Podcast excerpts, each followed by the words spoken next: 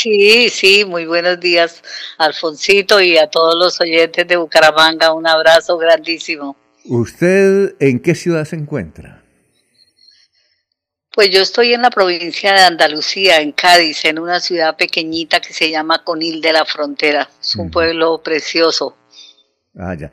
Eh, eh, hay que decir que con quien estamos hablando es la ex esposa de Carlos Ibáñez Muñoz, fue primera dama hace más de 20 años y madre de uno de los principales gastrónomos que hay en América Latina, Carlitos, que está triunfando notablemente con su especialidad, con sus ideas, con sus originales proyectos que tiene que ver con restaurante y todo lo que tiene que se relaciona con gastronomía. Bueno, ¿cómo está viviendo usted la situación allá en, en esa región de España? Bueno, realmente en España eh, el asunto se dio eh, con muchísimo revuelo, con muchísimo esto, pero aquí no se tomaron las medidas a tiempo. Yo creo que ese ha sido uno de los factores más importantes por los cuales en España se han desarrollado tantísimos casos y estamos tan mal, porque la situación en España es muy terrible. Yo si quiero, aprovecho siempre por Facebook, siempre que puedo, de decirle a los santanderianos, a los colombianos, pero especialmente a los de mi tierra, decirles que yo creí que yo personalmente, Alfonso, creí que no viviría para ver esto. Esto es terrible. Esto es de una magnitud impresionante. Yo quiero que la gente en Bucaramanga se mentalice, se concientice de lo gravísimo que es esto. Este virus es un, es un virus que causa desde un resfriado común hasta un síndrome respiratorio agudo severo, que es lo que estamos experimentando. Y yo quiero que la gente sepa, yo sé que hay mucha difusión y la gente tiene que aprender a difundir esta información para que todo el mundo sepa, hasta en el campo más pequeñito, más recóndito de Santander y de Colombia, la gente sepa que cuando hay fiebre, tos seca y dificultad para respirar, debe acudir al médico más cercano, al centro más cercano para que se le practique el test. En la medida en que el test se practique, hay más diagnósticos y lo que queremos que es, lo que queremos es concientizar a la gente de que la gente es la línea de acción, de defensa contra este virus es la, la voluntad, las ganas de las personas de cuidarse lo que va a hacer que la velocidad de transmisión disminuya. Ese es el objetivo. Este es un virus terrible, terrible, terrible. Así como puede causar una simple gripa, puede causarnos la muerte.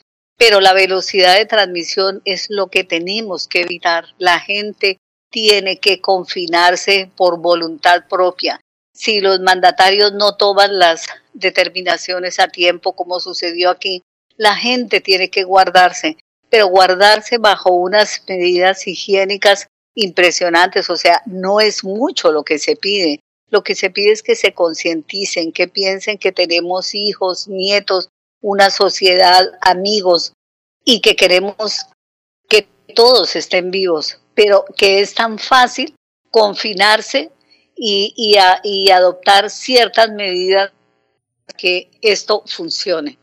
Ahora, en su ciudad, ¿cómo están las cosas? ¿Cuántas personas están afectadas? ¿En su núcleo familiar que está allá, hay alguien afectado? En mi núcleo familiar no hay nadie porque yo vivo sola, pero bueno, en mi ciudad somos 22.470 habitantes y vivo orgullosísima del alcalde que hay aquí, que a propósito, Alfonsito, ni lo conozco, pero es una persona que está dando absolutamente todo de sí, que está en todo, lo tiene todo controlado. Podemos darnos, podemos sacar pecho porque somos los mejores en España, los más disciplinados. Mi pueblo se llama Conil de la Frontera.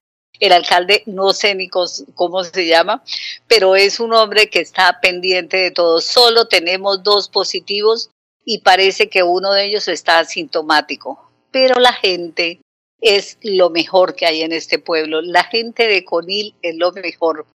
Imagínate que todos, absolutamente todos, están dentro de sus casas. Tú abres la ventana, sacas la cabeza y no ves absolutamente a nadie. Solamente salen Las personas que tienen perritos pueden salir hasta por 10 minutos al sitio más cercano, a un parque, a una calle donde el perro pues haga sus necesidades fisiológicas, recoger, tirar en la basura con sus guantes y volver a casa. Yo creo que la gente aquí, salvo contadas excepciones, lo ha llevado a rajatabla y es por eso que tenemos solamente dos casos. Desde el primer día hasta hoy seguimos manteniendo los dos casos. Pero claro, aquí el alcalde se ha puesto las pilas de una forma extremada. Por ejemplo, hace dos días trajo a la unidad militar, que son los militares que estaban en reserva, que estaban en sus batallones, pues han salido a trabajar y ellos van a todos los sitios y desinfectan piedra por piedra. O sea, aquí no hay lugar a ningún virus, a ninguna cosa, porque está absolutamente todo controlado. Ahora, eh, ¿los supermercados están abiertos? Sí, aquí, eh, digamos, el día que se declaró el estado de emergencia, eh, se dijo que solamente los supermercados, las farmacias y los um, la policía, la Guardia Civil, todo eso es lo único que correos durante unas horas, todo eso es lo único que está abierto. Y la gente ha seguido a rajatabla todas las indicaciones. Hay un protocolo que yo quisiera que en Colombia por favor lo pongan en práctica. Una sola persona de la familia debe salir a comprar. En lo posible debe comprar una sola vez dentro del supermercado existe un protocolo de metro y medio mínimo de una persona con otra. No se deben juntar, no se ¿por qué? porque lo que, otra cosa que yo quiero que entiendan en Bucaramanga y en todo Colombia es que el virus está en el aire, el virus es malísimo, o sea, el virus tiene una capacidad de resistencia increíble. Mire, está en el aire, ¿sí? Está en las superficies, por ejemplo, Alfonsito, en el cobre, o sea, el, el material del que están hechas las monedas, dura cuatro horas. En el cartón que es donde recibimos los domicilios, está hasta 24 horas. En el plástico y en el acero inoxidable puede durar de dos a tres días. Entonces, ahí es donde tenemos que extremar las precauciones. Entonces, aquí en los supermercados no nos dejan más de seis personas y eso que son superficies grandes. Pero si hay más de seis personas, esperamos en la puerta súper disciplinadamente sin juntarnos con el otro, nos saludamos de lejos, pero realmente estamos cumpliendo. Y mira que no han aumentado los casos de positivos.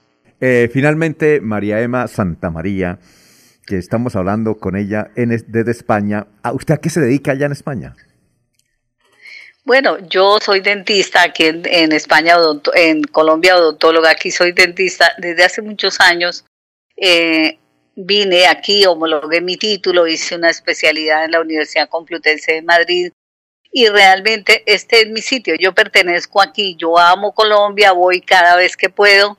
Eh, mis hijos están allá, eh, con excepción de Ana María que está en Estados Unidos. Y voy, sí, y los visito y los amo mucho, pero yo pertenezco aquí.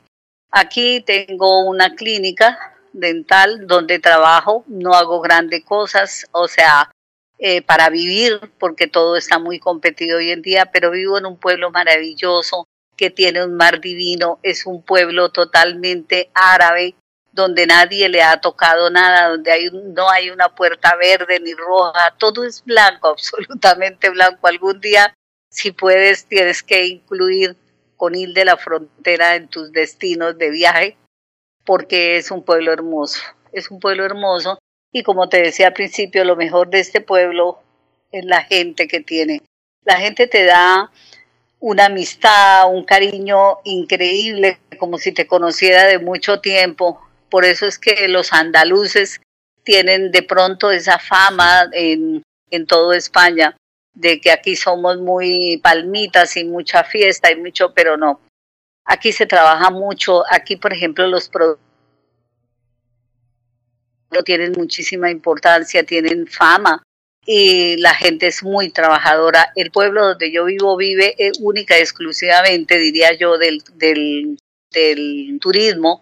Aquí vienen muchos holandeses, son los primeros, luego británicos tienen su segunda residencia aquí y se convive muy bien con ellos porque son gente mayor, gente que tiene sus pensiones, gente que, digamos, les le invierten el dinero aquí y entonces el pueblo, esa es la actividad del pueblo principalmente. Bueno, muchas gracias María Emma, muy gentil, muy amable, éxitos